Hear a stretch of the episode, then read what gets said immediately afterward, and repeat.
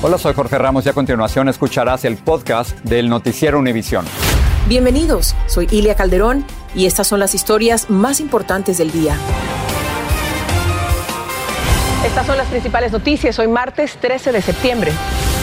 Miles de personas se alinearon hoy en las calles de Escocia e Inglaterra para rendirle tributo póstumo a Isabel II.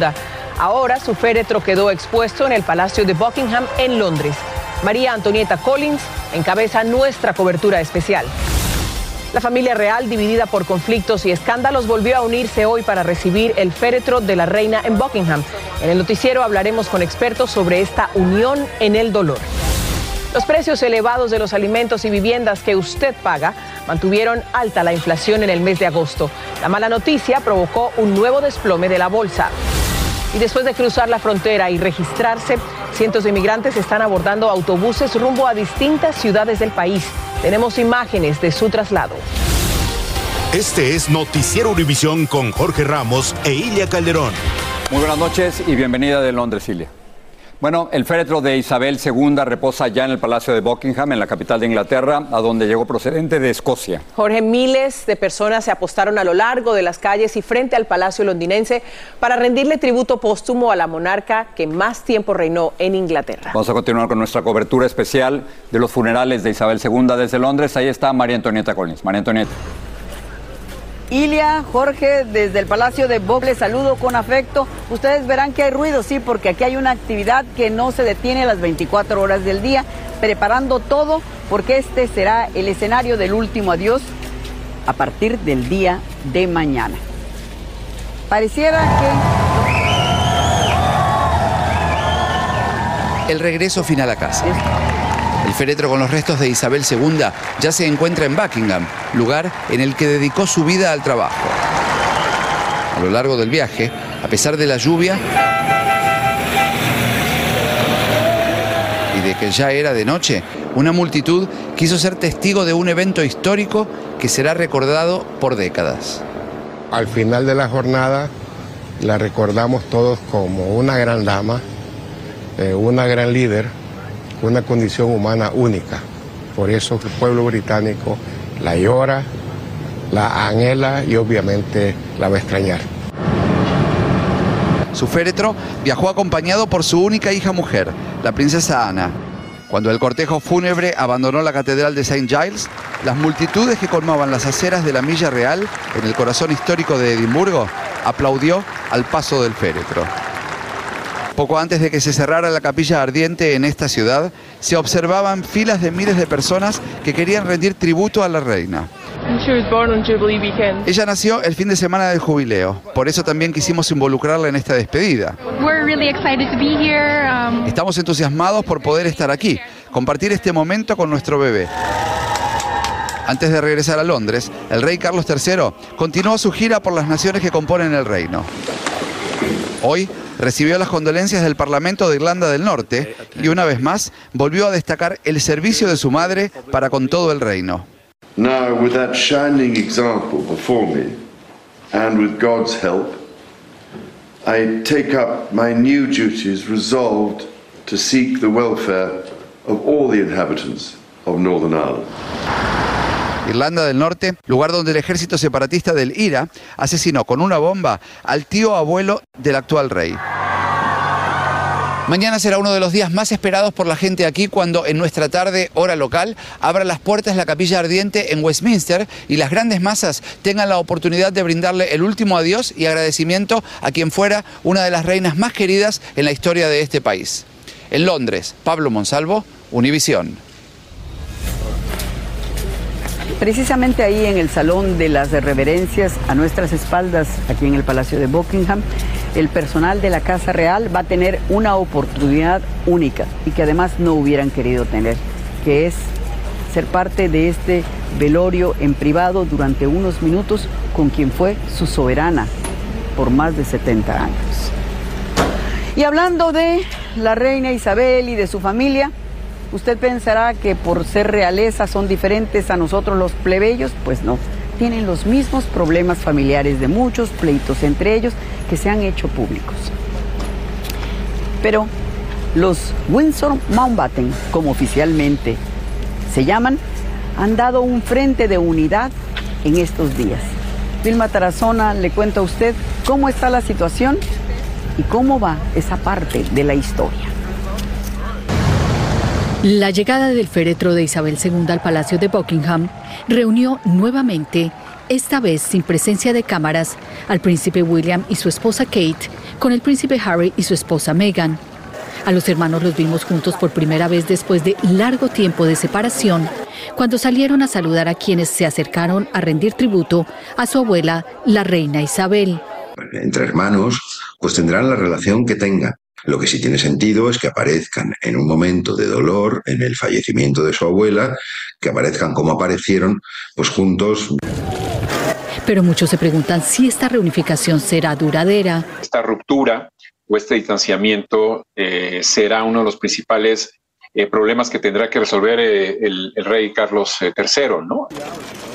La relación de Harry con su hermano empeoró cuando Meghan Markle en una entrevista acusó a miembros de la familia real de racismo, aunque no los identificó públicamente. Sí hay un distanciamiento, sobre todo por los elementos que él critica, particularmente sobre cierto racismo, lo cual es una acusación no grave, sino gravísima, que deja eh, tocada a la, a la, monarquía y que deja eh, la necesidad del nuevo rey hacer una operación cicatriz sobre ese tema, sobre el tema de su hijo.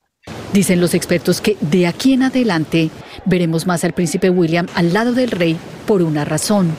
Vamos a asistir en que el futuro es el príncipe William, sin duda.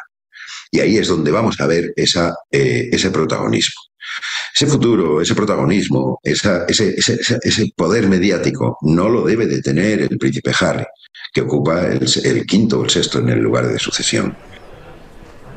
Mañana veremos nuevamente al príncipe William y al príncipe Harry juntos en procesión al lado de su padre el rey Carlos III, acompañando el féretro de la reina Isabel II rumbo al Palacio de Westminster. Regreso contigo, María Antonieta Londres. Más adelante regresamos desde el Palacio de Buckingham. Por ahora, Ilia y Jorge, vuelvo con ustedes al estudio. Muchas gracias, María Antonieta. Y aquí en los Estados Unidos, la bolsa de Nueva York sufrió hoy su peor caída desde junio del 2020. El promedio industrial Dow Jones perdió 1.250 puntos y esto es consecuencia de que en agosto la inflación no bajó a pesar de todas las medidas que ha adoptado el gobierno. Y significa que usted sigue pagando más por casi todo, como nos informa Pedro Rojas. Las necesidades de familias que buscan alimentos en bancos de comida se elevan en Washington, D.C. Hablamos con dos residentes que ahora dependen de ayuda humanitaria y aseguran que el costo de la vivienda se está haciendo imposible de cubrir. Todo ha subido. Las rentas, bueno, todo, todas las cosas han subido. El arroz que es más barato, pero ha subido bastante. Llegué a un momento de que ya no pude ajustar como el, el lugar donde rentaba era muy alto, ya tuve que dejarlo. En el lugar se atienden a decenas de personas. Ya vemos días que recibimos hasta 117 familias. A pesar de la caída del costo de la gasolina en los últimos dos meses, el resto de los precios ha seguido aumentando, evidenciando que los altos niveles de inflación siguen siendo una fuerte carga para los estadounidenses. En agosto los precios subieron en un 0.1% y la inflación solo cayó a 8.3%. Ese hecho causó un desastroso día en la bolsa de valores. El presidente Biden defendió su política en la celebración de la ley de reducción de la inflación. Si hemos logrado progreso en gestionar la inflación y todavía nos sigue un camino para seguir trabajando en mejorar esos números. Y es que la situación económica podría hacerse aún más complicada porque la próxima semana la Reserva Federal podría estar anunciando un nuevo aumento en las tasas de interés. Y quizás hasta sea más agresivo, no sé si se vayan al, al, al 1%, si creen que la inflación está siendo muy, está, está muy persistente. Eh, pero eso lo que va a hacer es que va a aumentar las posibilidades de que haya una recesión el año que viene. Por ahora el gobierno asegura que hace todo lo posible para frenar la inflación. En Washington, Pedro Rojas, Univisión. Hablando de problemas, Amtrak suspendió algunas de sus rutas de larga distancia, sobre todo desde Chicago, en previsión de una posible huelga ferroviaria. Hay varios sindicatos que planean declarar la huelga de trabajadores de ferrocarriles el viernes para exigir mejores salarios, más beneficios, y el gobierno del presidente Biden trata de mediar para prevenir la huelga que paralizaría 40% del transporte de carga. Y en Minnesota, 15.000 enfermeros realizan el segundo día de huelga que afecta a tres hospitales. Los huelguistas reclaman mejor paga, mejor trato a los pacientes y la contratación de más personal. Los hospitales han empleado enfermeros temporales para mantener sus servicios.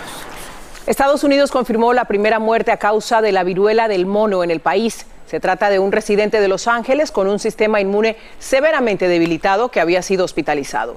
Funcionarios federales de salud dicen que están trabajando para que haya más acceso a las pruebas y vacunas contra este virus.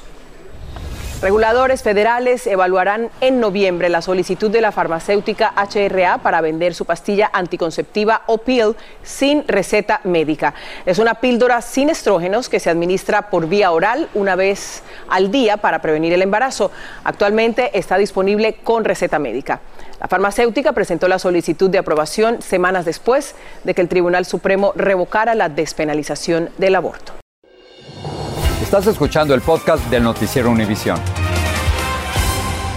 En otros temas, miles de inmigrantes continúan llegando a la frontera sur.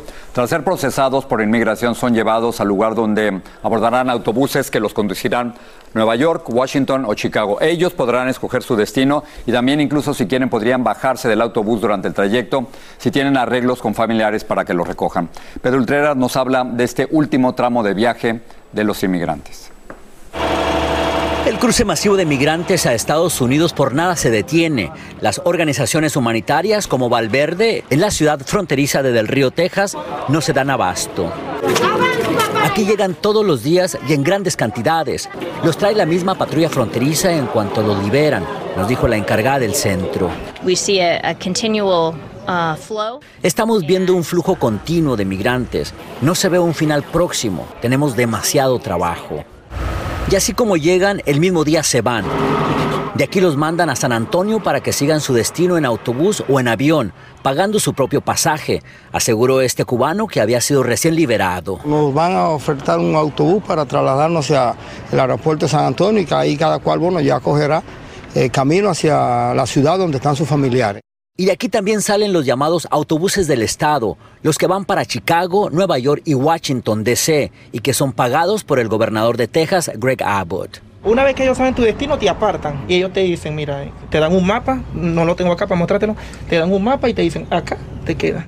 A los migrantes que envían a esas ciudades no se les obliga a viajar, es de manera voluntaria y tampoco se les cobra un centavo, nos dijo la directora del Centro Valverde.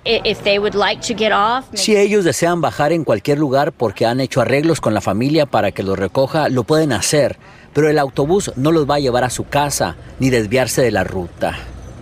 A los migrantes les ponen un brazalete que contiene toda su información, indicó este joven venezolano que va para Chicago, pero se irá hoy en un autobús que viaja a la capital del país. Antes yo abordar el bus, ellos lo van a verificar. Y va a salir mi nombre, mis datos y, hasta a dónde voy a ir.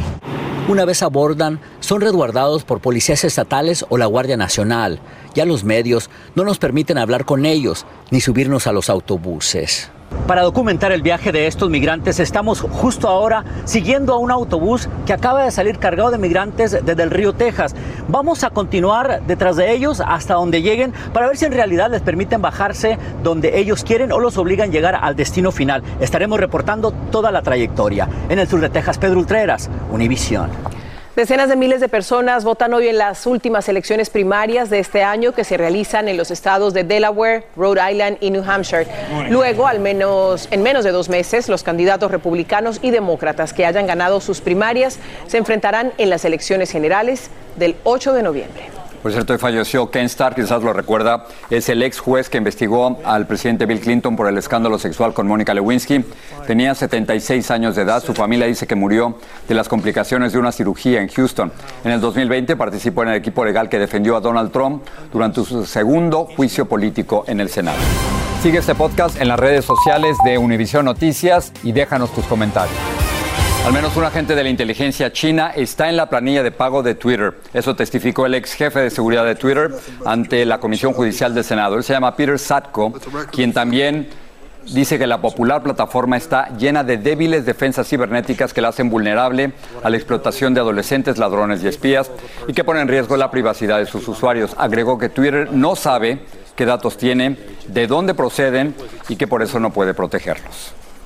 Vamos a México. Pese a la oposición de la Fiscalía de ese país, autoridades penitenciarias de Jalisco siguen preparando la salida de prisión de Miguel Ángel Félix Gallardo. El narcotraficante de 76 años fue uno de tres fundadores del cártel de Guadalajara. Lo sentenciaron, entre otros delitos, por secuestrar y asesinar al agente de la DEA, Enrique Camarena. Atsiri Cárdenas nos dice que el presidente López Obrador no se opone a la prisión domiciliaria que autorizó un juez. En un par de días, Miguel Ángel Félix Gallardo podría abandonar esta prisión estatal del complejo penitenciario de Puente Grande, Jalisco, desde que el viernes pasado un juez federal de Ciudad de México le autorizó prisión domiciliaria para compurgar los poco más de seis años que le faltan para su sentencia de 40 por delitos contra la salud y delincuencia organizada. Solo falta que sus abogados o familiares proporcionen un brazalete con geolocalizador. Sí me informaron que le dio mucha alegría hizo la expresión de se hizo justicia gracias a Dios. Esta mañana el presidente López Obrador dijo estar de acuerdo con la salida del hombre de 76 años debido a su precario estado de salud, según un peritaje de la Comisión Nacional de Derechos Humanos. Va a estar este, preso. Tienen que eh, aceptar el portar un brazalete Félix Gallardo sería el segundo de los tres cofundadores del extinto cártel de Guadalajara y acusado del secuestro y muerte del agente de la DEA, Enrique Camarena, que lograría confinamiento domiciliario, luego que en 2016 abandonara la cárcel por el mismo motivo Ernesto Fonseca Carrillo. De acuerdo con José Antonio Pérez Juárez, director de Prevención y Reinserción Social de Jalisco, a Félix Gallardo le quedan pocos años de vida. Médicamente la expectativa de vida es de tres a cuatro años. Pero también dice la resolución médica que pudiera sobrevenir antes de ese plazo el fallecimiento. Hasta en tanto un juez federal no resuelva la apelación de la Fiscalía Mexicana contra su posible arresto domiciliario, los trámites de su traslado continúan. Su otra sentencia de 37 años por la muerte de Camarena no ha cumplido un solo día por decisión judicial. No debía compurgar las juntas, era la que le seguía. Miguel Ángel Félix Gallardo saldrá de esta cárcel detrás de mito. Dependerá de qué tan rápido su familia consiga un brazalete con geolocalizador que sea validado por las autoridades. Luego, un trámite administrativo mínimo de 24 horas. En Jalisco, México, Atsiri Cárdenas Camarena, Univisión. La NASA planea estrellar una nave espacial en contra de un asteroide por primera vez en una prueba de este tipo. El objetivo es determinar si la colisión sería eficaz para desviar el asteroide y proteger a la Tierra de un posible impacto. La misión está prevista para el 26 de este mes. Vamos con León, él nos habla de lo que preparan para esta noche en la edición nocturna. Gracias, Silvia. Amigos, buenas tardes. Esta noche vamos a hablar de la grave acusación que enfrenta un hispano por intentar secuestrar a una niñita de 5 años después de que la madre de la pequeña rechazó 150 dólares que el hombre le ofreció para llevársela. Es increíble. Y tendremos también las reacciones de miedo y sorpresa que causó la repentina aparición de una línea de luces sobre el cielo de Coahuila que se desplazó en una formación casi exacta durante 5 minutos eso y más. Hoy por la noche. Eso sí, eh, ¿qué, es, eso? No, bueno, hoy por la noche. bueno, lo veremos porque me quedé intrigada. Por favor, por favor. Gracias. Habría que acabar el noticiero le pregunto. Vamos a regresar con María Antonieta Collins a Londres y lo último sobre los funerales de la reina Isabel II. Adelante, María Antonieta. Gracias, Cilia. Bueno, pues si usted cree que ha hecho colas por esperar un par de horas, quizá hasta cuatro, Espere a ver esta historia que habla de lo que son ya las colas por el funeral de Isabel II de Inglaterra.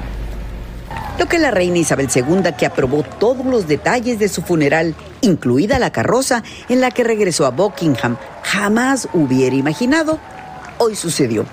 Que sus súbditos, para darle el último adiós, esperaran más de 48 horas a plena calle para poder dar su pésame. Es la cola para una cola. Ok, I'm here, the queue. Más claro, colas hasta para hablar con quienes hacen la cola. Como estas dos mujeres, Chris, una filipina, y Marianne Kelton, una tailandesa. Número 14, esperando. Cuando mañana por la tarde abran las puertas y se permitan pasar, ellas serán la número 13 y la número 14 en arribar a Westminster Hall. Es la larga espera que llevará a miles en lento recorrido por la ribera sur del Támesis, pasando por la sede del Parlamento, el Big Ben, para llegar finalmente a la abadía de Westminster. Aunque desde ya saben que tienen por lo menos 30 horas de espera. Sí, sí lo sabemos y venimos preparadas. Traemos una alfombra, un sleeping bag y por supuesto estamos listas para eso. Si ellas se sienten afortunadas, las ganadoras de esta lotería son estas otras tres mujeres llegadas de Irlanda. You are number one. Sí, ayer aterricé aquí.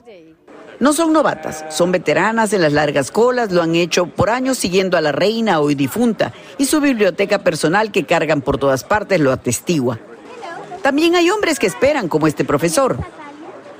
Asegura que la reina cambió su destino. Estaba en un albergue hace años cuando ella los visitó y lo impulsó a estudiar. Esto es lo que voy a hacer cuando me acerque. Me quito el sombrero y pido a los ángeles por favor cuídenla. A su lado están la mujer número 15 y un hombre, el número 16. Aquí no importa nada. Aguantarán lo que sea, frío, lluvia, cansancio, porque saben que a fin de cuentas ese es el precio de poder atestiguar esta historia. Las colas. Ahora, no falta la naturaleza humana que haga que alguien se sienta más listo que otro. Pícaros, diría el argot popular. Bueno, el que quiera brincar la cola por algún punto que aparentemente esté despoblado, se va a llevar una gran sorpresa porque hay 2.000 guardias de seguridad contratados para atrapar a los que hagan eso y regresarlos al inicio de la cola, así como para guardar el orden en todos estos momentos. Nosotros estaremos siguiendo paso a paso en esta cobertura continua que empezó el mismo 8 de septiembre, en el momento en el que se dio a conocer la muerte de la reina Isabel II, que reposa por última noche aquí en el Palacio de Buckingham. Mañana en Despierta América, por supuesto que tendremos todos los detalles en una cobertura que tenemos desde Londres a primera hora. Por mi parte es todo desde Buckingham. Regreso con ustedes. Ilia, Jorge, muy buenas noches desde Londres. Buenas noches, María Antonieta. Me impresiona el orden ¿eh? y, la solemnidad de todo este proceso. Lo que tengan que hacer para ser testigos del cierre de esta era que significó la única reina que ellos han conocido. Así que vamos a terminar precisamente con imágenes del féretro de la reina Isabel II entrando al Palacio de Buckingham. Son, son imágenes que, que siempre vamos a recordar. Ahí lo ven con tanto respeto y tanta solemnidad. Con estas imágenes los dejamos. Buenas noches.